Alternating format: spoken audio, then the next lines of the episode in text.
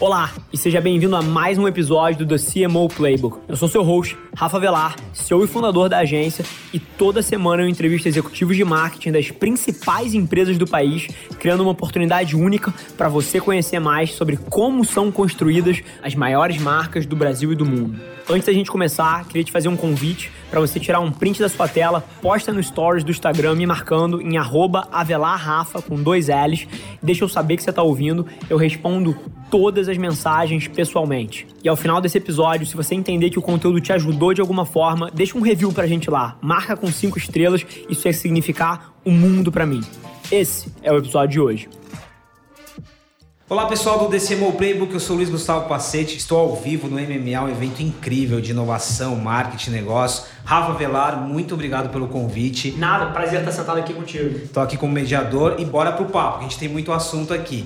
Comigo na mesa, Carlos Pichu, vice-presidente de mídia, comunicação e conteúdo da Natura. Bem-vindo, Pichu. Obrigado, prazer estar aqui, Pacete. Renata Altenfelder, diretora executiva global da Motorola. Renata, acertei a pronúncia? Perfeita. Ricardo Dias, CMO da Ambev, mais conhecido como Ricardinho. E aí, Ricardinho? E pra mim a Renata é CMO, tá? Só pra saber. pra mim também, viu? CMO. Pode falar, ó, a galera da Motorola fica puta, me liga, que eu te explico como é que funciona. A minha CMO preferida. Pra mim facilita também, viu? E Rafa, o Rafa que já fez as honras aqui pra gente. Bom, gente, a gente acabou de assistir um painel super legal do Rafa com o Ricardinho, logo no começo do evento, falando um pouco sobre essa relação de marca, de resultado, futuro da relevância. E aí, Renata, conecta muito com o que você falou no seu outro painel também. Eu pego esse gancho para te perguntar. O Rafa falou um negócio ali no painel sobre construção de marca. Se você quer vender e performar, faça isso através de construção de marca, né? Qual a sua visão dessa relação entre construção de marca e resultado num segmento que é de tecnologia, de smartphone, que fica obsoleto muito rápido? Fica, fica obsoleto rápido demais até. Para mim, é, assim, marca é tudo. E eu acho que tem um preconceito ainda muito grande das empresas. É, quando fala de marketing, quando fala de marca, eles falam do mimimi, né? Assim, acho que todos nós já viveram isso, né? Chegar Perfeito. numa reunião e falar, quero construir marca. Ah, isso é blá blá blá. Ah, qual é o meu objetivo de marca? Qual é a definição do meu target? Lança aí. A gente sabe o que vai fazer. Coloca na televisão, né? Vocês estavam falando isso hoje de manhã. Sim, de Sim. novo, nada contra a televisão. Eu acho que tem um alcance rápido, mas a marca é essencial. Se você não tem alma no que você está vendendo, e para mim, marca é isso. Se você não tem a alma do que você está vendendo, você não vai vender. Ponto. E a gente está vendo isso acontecer cada vez mais rápido. Acho que isso foi uma das coisas que acelerou. Né? As pessoas hoje estão buscando o que, que a marca significa e não só o que ela vende. Brilhante. Pichu, a Renata falou de alma, que a gente conecta com um propósito, a gente está falando de natura. Então, assim, tem uma ligação muito forte. E aí eu adiciono a minha pergunta, quando a gente fala de construção de marca, a parte do conteúdo, cara. Então, assim, como equilibrar esse propósito com o conteúdo e ser relevante? Ah, cara, fundamental, assim.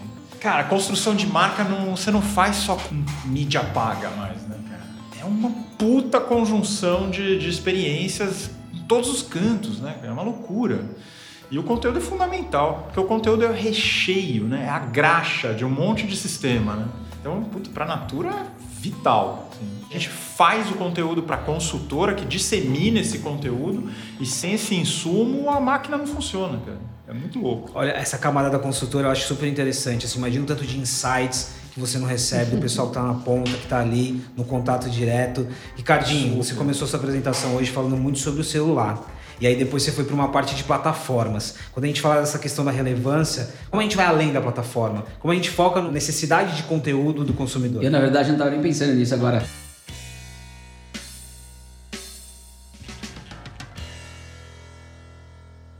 Eu tava pensando na, nessas consultoras da Natura agora. Eu falei assim, essa é a melhor plataforma de mídia do Brasil. Somos dois, eu tava pensando na assim, cara, eu lembrei, desculpa, você já não consegui prestar atenção na tua pergunta, porque na hora que você me falou isso, eu falei assim, caraca, não, não, é um business aí. A Natura poderia transformar essas consultoras, quantas são no Brasil? Cara, na América Latina. Na América Latina. Entre a Natura e a Avon na América Latina são 4 milhões. Olha o tamanho. Então, imagina só, você tem 4 milhões. São maioria mulheres ou só mulheres? Maioria mulheres. Maioria, então você tem 4 milhões mulheres. de mulheres. Eu, eu tô falando de mulher, por quê? Porque a mulher ela pode fazer, é, transformar aquela plataforma dela para um público que só ela tem. A mulher vai fazer isso muito melhor que eu, nessa categoria, obviamente. Então, imagina só, você tem 4 milhões de mulheres com um celular na mão, criando conteúdo e disseminando esse conteúdo. Talvez, eu não sei, a gente não vai falar de números aqui hoje, mas talvez esse negócio de mídia para a Natura seja maior que vender produto de beleza. Imagina se você transforma É, 4 é, milhões de mulheres é. em plataforma de mídia. Você tem aí uma plataforma de mídia gigante. Esse é o futuro do Agora do, você do pensa o papel que essas consultoras e consultores tiveram nesse período de pandemia em que você precisava ter o Então. pulso, a relação. Rafa, a gente foi para um caminho aqui que é o do não óbvio. Eu acho legal falar de não óbvio com você. Né? O não óbvio, o olhar da, da consultora como plataforma de mídia. Como a gente olha o não óbvio desse mercado que você me Eu vou, falou tanto. vou além. E tô agradecendo que eu não tomei uma pergunta que eu queria continuar construindo nesse assunto aqui que, que foi puxado pelo Petit, o Ricardo construiu. Cara, se eu pudesse construir em cima do que o Ricardinho falou, é uma tese pela qual eu respiro e eu acredito que qualquer marca em 2020 precisa. Que é o que as 4 milhões de consultoras da Natura são, é profundidade. O alcance hoje em dia é commodity. Você paga e você tem a amplitude. Isso, Yes. isso não é difícil de fazer. Você tem um orçamento, você paga, você tem amplitude. O que é difícil é construir profundidade. E 4 milhões de mulheres que se conectam com os seus consumidores e podem ter uma abordagem como se fosse uma micromarca pessoal que está debaixo do guarda-chuva da Natura e tem um relacionamento da ponta da venda.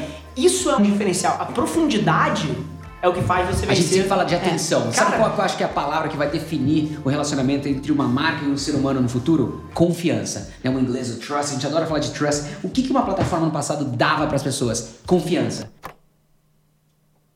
A primeira marca do mundo foi inventada por isso, que você sabia que você consumia um produto e não ia morrer. Na verdade, a, a primeira marca mais ou menos tem, a gente acredita, 500, 600 anos. Ela foi inventada como um selo de qualidade. Você pode comer ou beber ou passar esse produto na tua pele que você não vai morrer, sem se preocupar. E o que eu acho que essas consultoras poderiam dar para essas marcas é confiança.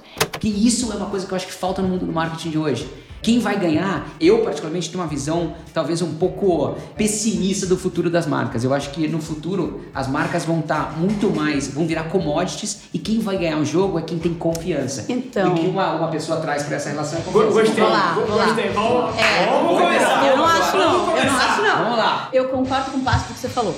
Mas eu não acho que as marcas vão ser irrelevantes. Eu acho que as marcas que vão sobreviver são as marcas que vão conseguir transmitir essa segurança. Então, quando você Não, fala. não, não, não. Eu Mas sei, quando você fala. Da, peraí, peraí, peraí. Quando você fala dos 4 milhões, tem um lado aí de desapego importante. Porque todo mundo aqui tem ego. Vamos falar, a gente é marqueteiro, marqueteiro tem ego, Uhum. tá? Então a gente cria alguma coisa e quer ver o negócio executado. A importância cada vez mais é que cada uma dessas 4 milhões vai transformar o que você fez pra casar com o target direto dele. Aí que você vai construir a confiança. Só que você tem que ter uma marca forte o suficiente pra ela continuar viva naquele Então, cada vamos um lá. daqueles Eu 4 vou- eu- milhões. Então vamos lá. então a Agora, marca, a marca Me tá fala, lá. Você compra pilha na tua casa? Eu não. Mas você compra Alguém pilha? compra pra Tá mim. bom, alguém compra pra você. tá. Ou seja, é, marca importa pra você? Importa. Tá, Léo. Que marca de pilha você compra? Ah, em casa acho que nem sei. Pilha não compra. Pilha não é porque pilha esquece. Pilha não tem. Não, mas tá bom. Se você pensa, se algum dia você precisar de uma pilha, que marca que você vai comprar? Não sei. Eu só tenho uma na minha gaveta. Qual? Acho que só tem. Duracell. Só se lembra de uma marca. É. Exatamente. Eu não consigo te falar que de outra. 90% das pilhas nos Estados Unidos são da marca Amazon agora? Mas a Amazon é uma marca. Não, é a conveniência. Mas ela é uma marca. Mas o que, que aconteceu? Mas você Tem tá outras conveniências. A pilha virou uma commodity. Sim, mas você compra a marca. Por isso que eu tô falando. Você compra a marca por quê? Porque você confia na Vou te dar, Amazon. dar um outro exemplo. Você algum dia já comprou fraldas na tua vida? Já. Você lembra de alguma marca? Hugs. E se eu te falar que 75% das fraldas que vão ser vendidas nos Estados Unidos nos próximos 5 anos vão ser da Amazon? Você acredita? Volto pro mesmo ponto. Mas aí o que, que você tá comprando? Conveniência ou marca? Eu tô comprando confiança, porque eu sei que vai chegar. Mas eu não vou comprar qualquer Confiança. coisa. É confiança. Mas é a marca. Mas é o pilar da marca. Continua sendo a marca. Se tiver um cara com o mesmo alcance, a mesma conveniência e não for Amazon, talvez eu não Ô, compre. Renato, Mas a confiança- isso tem conexão direta com o que você estava falando no painel. Quando você deu o exemplo do CRM, a marca como um helper para o consumidor. Então, assim, eu, entendo o, o lance do no label, eu entendo o lance da conveniência, mas aqui eu acho que tem essa junção. Você trouxe esses elementos, né? A marca como um, um fomentador E- tem um pacote aí Então, também. não, label vira Se a label. Natura fizer cerveja, eu compro da Natura. Por cara. quê? Porque ela me transmite confiança. Mas é um label. O E- no e label agora? vira label. E eu adoro, eu adoro o fogo que tá na mesa. Mas puta que pariu, vocês estão falando a mesma coisa. não, não, na última linha. É a mesma Vocês coisa. estão debatendo o como aqui como. no meio. Mas na última linha, a marca é só um veículo, né? Pra gerar confiança, pra gerar conveniência e tudo isso somado. Mas, cara, assim, já botamos na mesa o porquê estamos sentados aqui, né? Mas ó, ó, Ricardinho, ó, e confiança em cerveja. Como é que é? Bom, é, Não, esse- sabor? é- Como é que a é- gente. então, como é que equaciona Se o Rafa isso aí? fizer uma cerveja, você compra a A cerveja, do cerveja Rafa? da Amazon. E agora a cerveja da Amazon, Ricardinho? Mas Como que faz? quem vai acabar com o negócio de cerveja no mundo é a Amazon, não é a Heineken. Versus uma Ambev, por exemplo. Eu não tenho dúvida. Hoje, quando a Ambev olha para o mercado de cervejas, ela tem que estar preocupada com a Amazon, talvez até com a Natura. Eu estou exagerando para fazer meu ponto, obviamente, mas quem é a, grande competição no mercado de cerveja, na minha opinião, não são as outras cervejarias, e sim as grandes distribuidoras que têm a confiança do consumidor ou da consumidora, porque estabeleceram uma relação de confiança com eles. Até em cima disso que o Ricardo falou, falando de distribuição e confiança, não sei se você pode falar, se não puder, falar assim, fudeu, não posso falar. Tá falando da distribuição de produto e das representantes da Natura. Cara, o deal da Singu é sobre isso? É sobre aumentar a capilaridade de distribuição, pegar as manicures e as massagistas e, e toda essa força de distribuição direct to consumer ali e transformar isso numa É- força de venda? É ampliar a oferta de serviço. Eu vou Tá. aumentar o portfólio dessas 4 milhões de pessoas. Perfeito. Além de entregar produto, vai entregar serviço. Ela que tinha um, um unit economics ali fechado, agora ela tem um. eu é acho um É um, é um marketplace. mais alto. Essas É 4 milhões, a ser, de entrega completo, mídia, é um completo marketplace. pro cara É isso aí. Eu, tava, eu tava na dúvida, então eu tava esperando estar na mesa aqui É. como o cara pra É poder aí. perguntar. É isso Você aí. fechou Não, e mais, você entra no lifestyle das pessoas. A gente tá vendo vários exemplos. Você pega, por exemplo, a Mirror, que é uma empresa né, que fez um espelho que te dá aulas de fitness em casa. Você pode fazer yoga, meditação, você pode fazer musculação. Qual é o nome? Mirror, espelho em inglês. Tá. Quem comprou a Mirror agora faz um mês? A Lululemon. Que é uma das grandes fabricantes de roupas esportivas do mundo. Por quê? Pra mim é um pouco Natura e Singu. Você tá tendo acesso ao marketplace, você tá entrando no lifestyle. Fora que você tá entrando na casa das pessoas e você tá fazendo uma coisa que, na minha opinião, é o futuro do mundo dos negócios, que é o negócio de recurring revenue. A partir do momento que você tem o cartão de crédito dessa pessoa, você tem uma relação pra vida com ela. Então eu fico imaginando uma Singu, onde você faz uma assinatura mensal e você tem pra sempre o cartão de crédito daquela É pessoa, aí. você começa a gastar e você já nem pensa mais em você, igual e você eu. vai agregando experiência, porque a gente tava falando de uma coisa assim, tecnologia, cara, vai estar acessível pra todo mundo. É Perfeito. commodity. Perfeito. Não adianta, é commodity. Se você não agrega experiência à tecnologia, ela não tem sentido. Então, quando você agrega uma single, quando você agrega o Mirror, por exemplo, quando a Lula, o que, que ela tá dando? Ela tá dando experiência. Você não vai lá só comprar o melhor top, a melhor calça, a melhor. Não. Você vai comprar aquilo e você vai lembrar, pô, o cara conhece disso, então ele tem uma aula, ele vai entrar, ele vai fazer. Então você começa a conectar, coloca a gente numa rede que a gente não vai conseguir sair como consumidor. Perfeito. Né, Acho que todo mundo assistiu, se não assistiu nessa semana, vai assistir o, o novo documentário da Netflix, Social né? O. Social, Social Dilemma. Dilemma. When you go to Google and type in climate change is, you're going to see different results depending on where you live and the particular things that Google knows about your interests. Eu ontem assistindo assim. Sensacionalista Eu não, ou não? É super sensacionalista, Bom. mas é- você fica entre. Você se olha como consumidor, você fala, caceta, o que estão fazendo comigo? E você, como parte dessa indústria, e eu ainda mais, vamos falar, né? Eu tô Todos ali no smartphone, sim. né? Você fala, o que, que eu tô fazendo? Agora, sabe o que é o melhor desse Você documentário? assistiu? Não, eu, assisti, eu- óbvio, mas o melhor desse documentário é que a maneira que o documentário chega em você é justamente sobre o conteúdo do documentário, ou seja, Óbvio! o algoritmo, o algoritmo chegou todo mundo aqui. É você- muito louco! E aí todo mundo aqui, não, assistiu o documentário, assistiu o documentário, assistiu o Não, documentário, e- óbvio. cara. Você sabia que Casa de Papel foi um fracasso nas duas primeiras temporadas?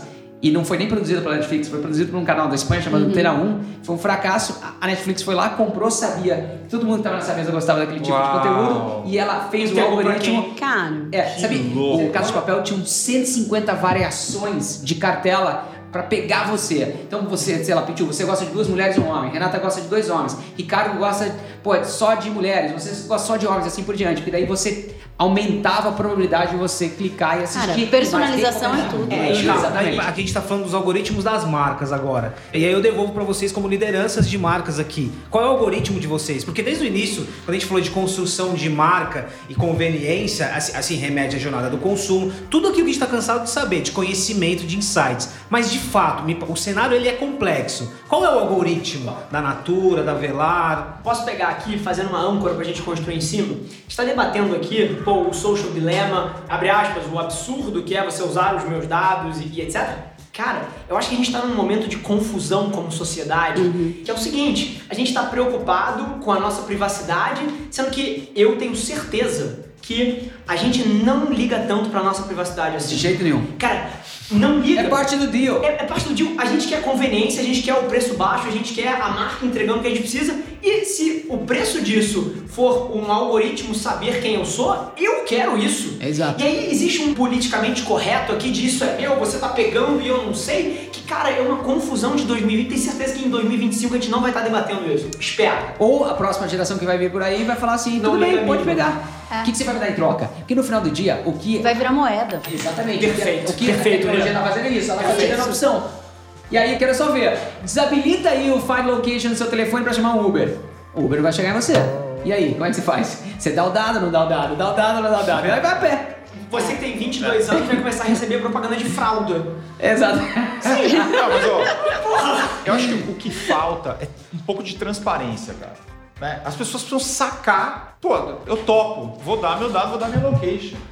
Eu acho que a gente precisa amadurecer regra e transparência. Exato, isso eu concordo. Se tiver essa regulação e transparência, porra, cada um O decide. o que Pichu, tem um recorte importante aqui, que é um exemplo que está numa outra ponta, mas, mas faz muito sentido. Quando a gente pega um movimento do Sleep Giants, por exemplo, que você começa a expor as marcas, o que era conhecido somente por nós, profissionais de marketing, de comunicação, a mídia programática, isso começa a chegar ao mainstream. Eu acho que aqui tem um exercício interessante, vou falar de transparência, tem um exercício interessante porque as pessoas começam a, a monitorar o que a Motorola faz com o investimento dela em programática.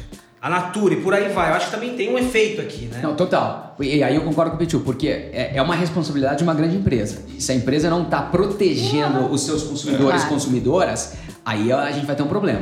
Agora, o que falta, na minha opinião, no final do dia, é justamente isso que o Pichu falou. É, falta regulamentar e deixar as regras claras e aí cada um decide se quer participar do jogo ou não. A mídia foi construída assim. Eu te dou conteúdo, você me dá tempo. Até chegar a internet, obviamente. Mas o pior é esse. Não, você troca o seu tempo... A internet como Exatamente. divisor de Você, você troca seu tempo pelo- conteúdo, né? É igual aquele senador que perguntou pro Mark Zuckerberg, né? Que depois vendeu no Congresso, mas peraí, como é que você faz isso e não cobra? Ué, eu faço isso de graça porque eu tenho dinheiro da publicidade. A moeda, é o que você falou, é a atenção no final. Quem quiser atenção vai ter que jogar o jogo ou não. É, aí vamos ver quem vai ganhar. Quem que você acha, Pichu? Renata, quem que você acha que tá fazendo isso bem? Quem que você acha que tá gerando atenção, Quem entregando vem- confiança? vem na cabeça primeiro? Quem, quem que vem? Cara, marca ou as plataformas? Tanto faz. plataformas? Esse é um eu acho interessante, CNPJs versus CPFs, É. né? Vai ser um debate fudido. Ah. Bom, tem os, os extremistas radicais, ultra transparentes, ultra responsáveis. Aí você pega as marcas gringas, aí sei lá, puta, Patagônia da vida, que são super referência pra natura. Eu acho maravilhoso o que eles conseguem fazer, cara. Eles conseguem criar visibilidade com um discurso super sofisticado de valores. Assim, né? Ou seja, me dá uma super esperança, né? Você ter uma postura super sofisticada em valores também é um conteúdo, né? Exato. também captura a atenção das pessoas, né? Mundo onde Ótimo é exemplo, exigido, ótimo é exemplo. da marca É, que ela tem é isso. Ela né? precisa O ter, propósito sendo uma fonte de conteúdo que no final do É. dia é monetizada através de venda. Também, Fudido. coisa- termina igual, na última linha dá igual. Animal. né? Então, do caralho, eu acho que você, tem, tem uma É que eu acho que as pessoas ainda não perceberam isso, né? Quando você fala de novo, volta pra dentro do escritório, a gente tá aqui conversando e a gente tem interesse nisso e a gente vai falar da Patagônia. Tal, vai ter lugar que você vai colocar a Patagônia na mesa e ninguém vai saber o que é. É verdade. Você vai falar da Tons, por exemplo? Acontece isso. O- que pra é mim é, outro outra, exemplo. é outro exemplo É. que pra mim é muito forte. Tem um lado do que a gente tá falando aqui que quando você vai falar do consumidor. O medo do consumidor que eu acho, eu acho que é menos do pega o que é meu, é assim, o que que essa pessoa vai fazer com o meu dado? Quão seguro esse meu dado tá? Eu acho que é menos, ah, ele sabe onde eu tô. Tem um medo de segurança, dependendo de onde você vai. Então a transparência tem que existir. Mas eu acho que além da transparência, tem um lado que as pessoas estão preocupadas que não é só com o que aquela marca vai fazer. Eu já comecei a escutar discursos de assim, eu confio na Patagônia, eu não confio na plataforma que ela está usando. Eu não confio se o Google tá olhando o que ela tá fazendo, se o Instagram tá olhando o que ela tá fazendo. Porque você ponto. confia na marca, mas ela vai colocar aquele o conteúdo dela numa plataforma. A gente vive isso. assim, eu tenho aqui, trabalho smartphone. Eu vou ser muito sincera, as pessoas usam o smartphone. A Motorola tem uma política estritamente restrita. A gente não pode usar os dados. Não, seria, né? Todo mundo olha pra mim, muita gente fala assim, nossa, mas você sabe tudo que eles fazem no Ah, celular. sim. Não pode. Não posso, cara. Não posso. Poderia, Mas o poderia. Google Você sabe. jura? Poderia, mas não posso. Mas o Google sabe. Mas, mas isso é uma provocação É. legal, porque hum, se você soubesse, isso não entregaria benefício pro consumidor, É cara. No final é o deal. E- e eu Qual que é o- é o- é o eu valor? Que, que você tá, tá mas, mas eu acho que falando pra frente. É a Eu proposta acho, de valor. é que eu acho que eu sou um pouquinho mais radical nesse Perfeito, ponto. perfeito. Eu acho que ele entregaria o benefício que eu gostaria de entregar para ele me dar mais dinheiro. Tá. Olhando pelo lado do consumidor, eu não sei se realmente é o benefício que essa pessoa está usando ou se ela está usando esse dado para me manipular. Acho que tem uma, uma linha muito tênue aí entre o que é entrega de benefício e o que é essa manipulação, que é o que a gente estava falando antes. Sim. Que pra mim essa é a grande questão do que a gente vai fazer. Porque, gente, os dados vão chegar. De alguma maneira, a gente cada vez está tendo mais acesso, a gente vai aprender a lidar com esses dados. Eu acho que tem uma questão de ética e de moral muito forte no que a gente faz. Sim. Né? E que vai sair da mão daquele grupo de marketing, que era quem cuidava disso. Porque hoje em dia, marketing está ganhando uma relevância muito maior dentro do negócio. A gente acabou de falar de monetização. Cada vez mais a gente vai ter um impacto no resultado final. Então, essa ética, essa moral, ela vai ter que permear e a gente vai ter que educar outras pessoas que não estavam vendo isso. Renata, esse é um super ponto. Eu vou pegar a provocação do Ricardinho, que eu acho que aqui nesse espaço a gente até vai um pouco além, mas agora a ideia do CNPJ. A gente está falando de empresas que protegem suas marcas, cujo valor está listado em bolsa, né? Você tem o board, você tem esse processo que o Ricardinho também conhece muito bem. E aí eu pego esse exemplo de você dialogar com outras áreas. A gente estava aqui falando do consumidor na ponta. E quando a gente entra para a realidade das empresas, né? A sua estratégia de convencimento, chegar para o board que tem a marca como ativo, não, a marca em tanto tempo vai ser a Amazon. Entende essa lógica? Eu queria entender um pouquinho o desafio interno de vocês, né? Porque a gente também aqui está falando de, de estruturas, de CNPJs.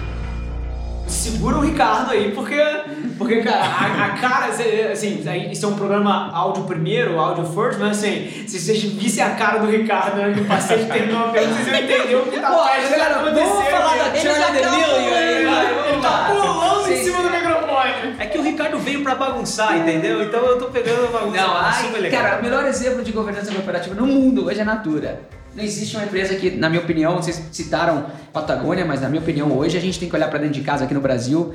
Eu sei que a, a Natura, apesar de ser brasileira, está no mundo inteiro hoje já, mas é um grande exemplo de uma empresa que vende um propósito, na minha opinião, e traduz esse propósito em resultado. Eu sou um grande fã, do, até se você pudesse falar um pouco mais Ah, sobre isso. Pitu, eu adoraria escutar, porque eu vejo poucas empresas fazendo isso da maneira que vocês fazem. Cara, eu vou dar um depoimento. Assim, eu tô há seis meses na Natura, né? Desse lado do balcão, né? Tive 10 anos atendendo. Trouxe a pandemia. Então, Junto com a pandemia chegou o Pichu ali, né? Aí a hora que eu cheguei lá, eu falei, cara, eu tô com medo, né? Puta, eu vou entrar lá na cozinha, né, meu? Aí, pô, quando você visita a cozinha, você vê a verdade, né? Eu falei, cara, eu vou, vai ter uma sujeira, não é possível que esse negócio é tão certinho assim. Meu, e é. Assim. Minha primeira reunião na Natura era um, puta, uma reunião de emergência da pandemia. O João Paulo entra na reunião, tudo board ali, os VPs ali, todos sentados. Precisamos proteger as nossas pessoas, né? Pô, eu tinha acabado de sair de uma reunião na outra empresa que eu tava, que era precisamos salvar a nossa margem. e aí eu falei, puta, os caras aqui são de verdade, né? Então, porra, eu acho que o começo de Que legal. tudo, o negócio funciona assim porque é verdade. Por isso que dá certo. Agora eu tô pegando o histórico do Pichu para trazer uma outra discussão que a gente não colocou aqui ainda. Você vai contar os podres do Pichu? Não, não, não. Não, é. Eu vou pegar o lado. É. Não, cacete, não vale, hein, meu? É. Eu vou pegar, eu vou pegar o lado bonito, empreendedor do Pichu, assim, o que ele construiu também como agência, que eu acho super importante. A gente não colocou a agência na discussão. Olha só, a gente ficou só essa primeira fase a gente ficou no consumidor, nas empresas. Eu queria trazer a agência para mesa. E aqui, Rafa, você tem propriedade nesse sentido? Eu acho que tirar essa discussão superficial que a gente tinha das agências e de fato colocar na mesa, né? A gente tem o Rafa como representante de uma agência aqui, uma não agência, mas colocar na mesa. Que desafio é esse dessa relação com a agência? Quando a gente pega tudo isso e traz pra mesa pra agência, né? Que desafio é esse? Deixa eu pegar essa primeiro e aí pô, depois vocês constroem. Cara, a agência é uma desgraça.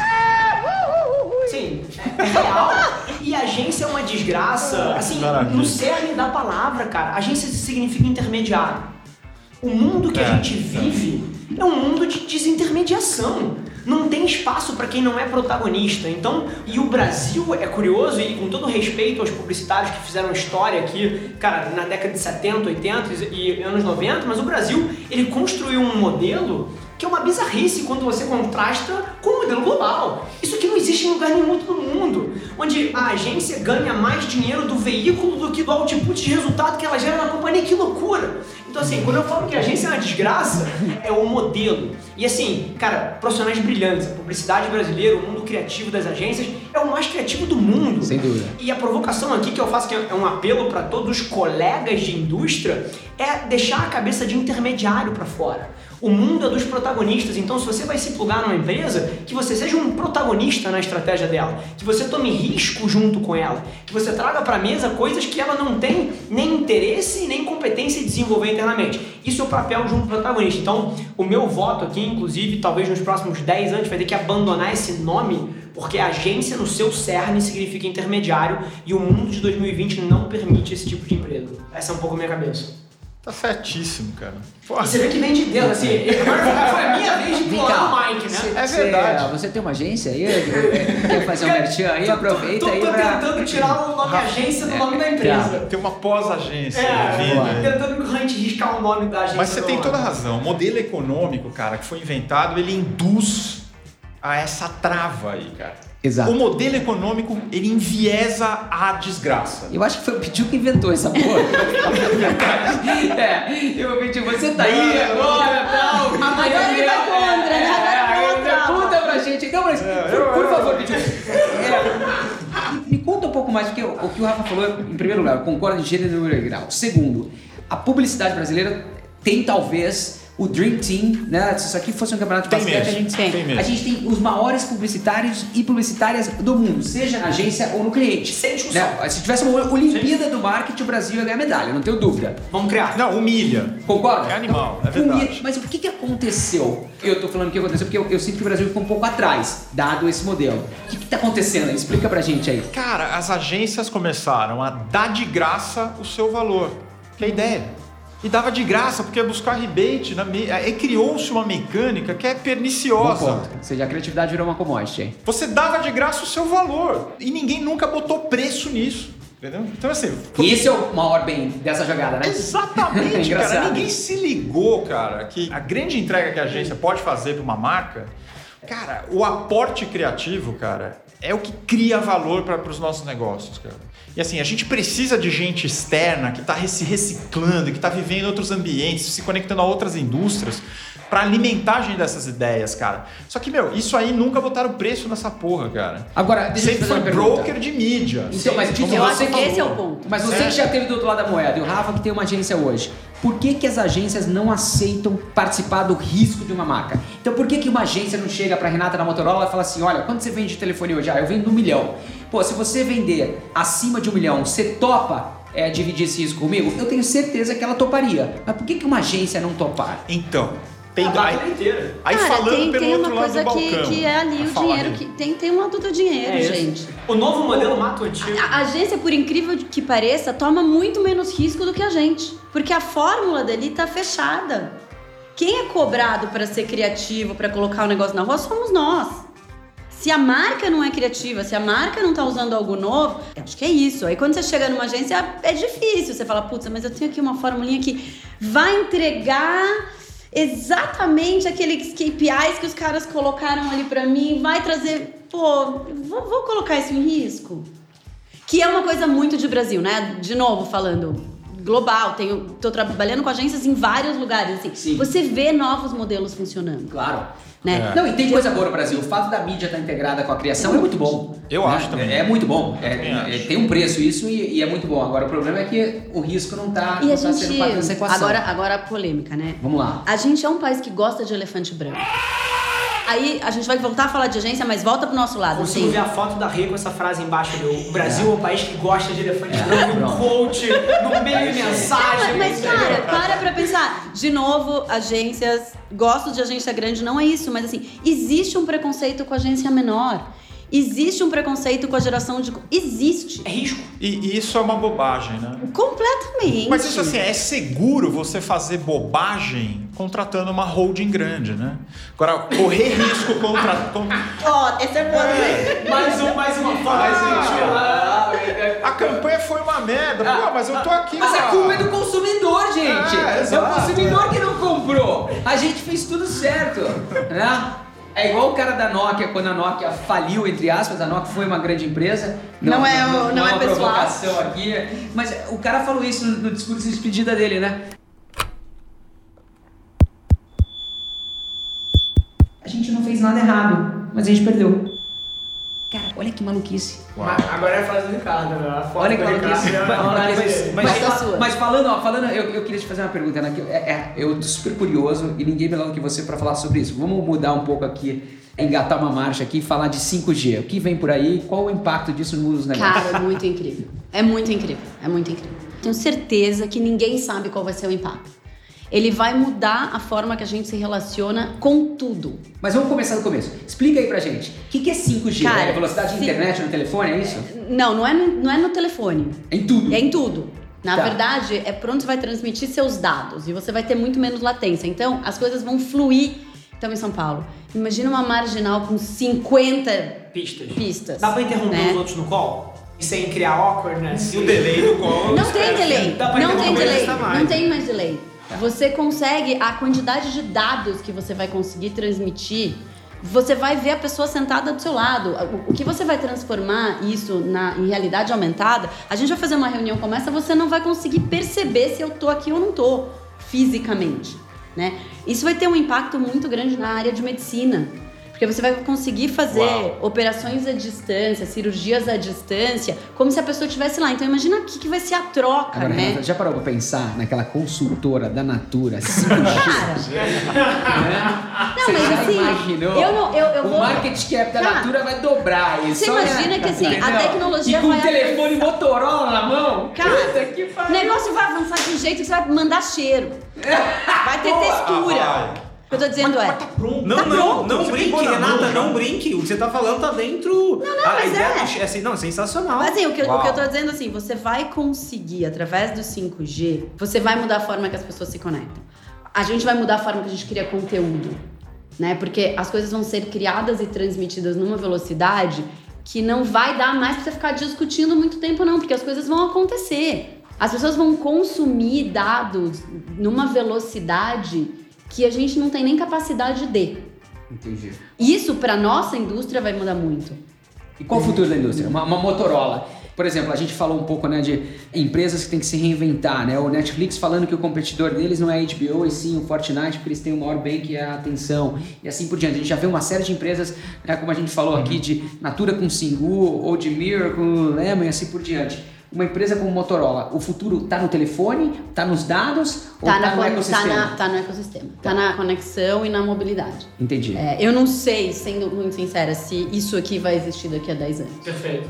Eu realmente não sei. Isso aqui, pra quem não tá vendo, pra quem tá escutando, eu não É, sei é o o formato que a gente tem hoje do celular, eu não sei se ele vai existir daqui Entendi. a 10 anos. Voz. Eu, é, é, vai- hoje, hoje em dia a gente já faz muita coisa sem usar o aparelho, né? A gente já conecta diferentes aparelhos dentro de casa. Quando você fala de IoT, você tem tudo conectado. Você já tem experiências de O IoT, pessoas... pra quem não sabe, é o Internet of, Of Things, Things. né? Então, que é, A que é tudo sabe. conectado, né? Renata, eu, Você chega no teu- na sua geladeira e pede comida. Não, né? você chega... ah, Não, você Pois é, nem pois é, chega. sempre essa geladeira aí. Cara, mas a Nunca geladeira... vi essa Pô, eu geladeira. quero essa geladeira. A geladeira Tá pede. prometendo essa geladeira há meses e a, e a de casa não para de dar problema. E nem tem o Internet Things. E a geladeira pede, você não precisa nem ir lá, cara. Acabou o negócio na geladeira, a geladeira pediu. A geladeira tem que pedir É, é, cerveja pra consultora Natura. E aí chegar gelada. É isso, e é o isso. se não chegar gelada não O dá. Zé Delivery é o novo iOS da geladeira, que É pega cerveja sozinho. Pronto. Cara, eu, eu falei pra você não brincar com a Laura do cheiro. Eu adoro esse exercício de vocês, porque assim, eu cobri a CS há alguns anos, em janeiro agora. Quando você vê uma comida sendo impressa numa- num- por um robô, acho que você tem dimensão. Mas, Ricardo, obrigado por você trazer o tema 5G na mesa. Não só porque você tirou a gente do, do papo das agências, mas porque. Ah, não. Ele quer voltar. Ele né? vai voltar. eu não vou mudar, eu vou não, eu vou ficar no Eu acho que eu vou 5G. abrir uma agência. Mas eu né? agradeço. Mas assim, eu- assim, você deu uma explicação aqui, eu acho que como jornalista eu tenho um desafio muito grande, porque assim, o 5G a gente ainda arranha muito, ah, vai mudar, vai revolucionar. Mas assim, tudo que a gente discutiu até agora, de construção de marca, produção de conteúdo, plataforma, modelo de agências, o 5G é uma velocidade que vai atropelar tudo isso que a gente está falando. Então eu acho que o 5G ele, ele chegou no momento da nossa conversa super importante. A gente está falando de uma virada de página, de uma mudança do ponto de vista tecnológico, que aí ó, não, Não tem uma discussão. Imagina a forma de se organizar das empresas, né? As, as consultoras da Natura e por aí vai. Eu acho que o 5G amarra muito bem a nossa conversa, hein? Sem dúvida. Eu acho que a velocidade é engraçado que você falou isso, Renata, porque eu não tinha pensado, para te falar bem a verdade, desse ponto de vista. E eu me interesso pelo tema, sou um entusiasta do tema, e se você me permite, eu vou roubar essa resposta sua daqui.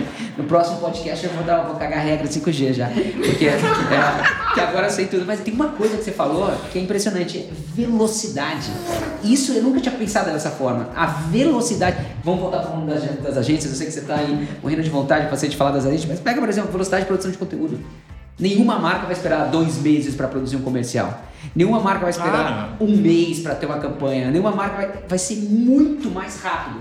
E eu acho que é o que você falou, as empresas e as pessoas ainda não estão preparadas. Não, e de novo, né, com o 5G e com o que vai vir no 5G, imagina que esses produtores de conteúdo menores vão ter um alcance muito maior, eles vão ter acesso à tecnologia muito mais rápido. E sem as travas que a gente tem dentro uhum. do processo mais formal, Cara, eles vão tomar risco, deu errado, saiu, já tem outro em cima. E é uma provocação genial e que é muito interessante como tecnologia e criatividade por várias vezes se misturam nesse futuro que a gente está indo, né?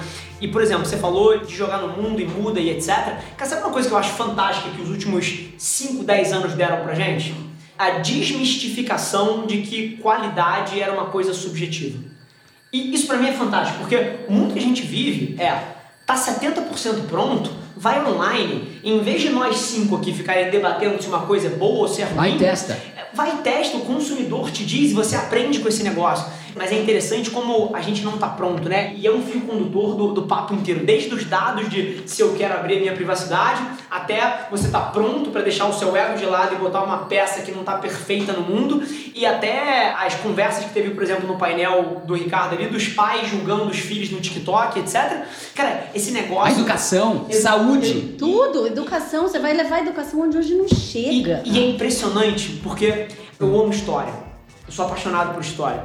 E eu me provoco, às vezes, a pensar que talvez essas conversas estivessem sendo tidas na década de 50, na década dos anos 20, quando surgiu a TV. E, e a gente é. acha que a gente é hiper especial e que é a primeira vez que o mundo está se mexendo e que está é. disruptando. É isso aí. Mas, mas, é sempre o julgamento do novo, é sempre é. sobre a dificuldade das pessoas é de, de, aceitarem a nova coisa porque você cresceu com a antiga. É. Mas, puta. Quando é que chega? Quando é que chega o 5G? É só pra eu saber. Cara, desse jeito vai demorar um tempo. Mas Porque... a gente tá falando aqui, Qual 5 é anos? O gargalo é tecnologia, a implementação. É, infra... é infraestrutura. São as antenas. É infraestrutura. Hum. infraestrutura. Tem que ter medo Esse... de antena chinesa, assim.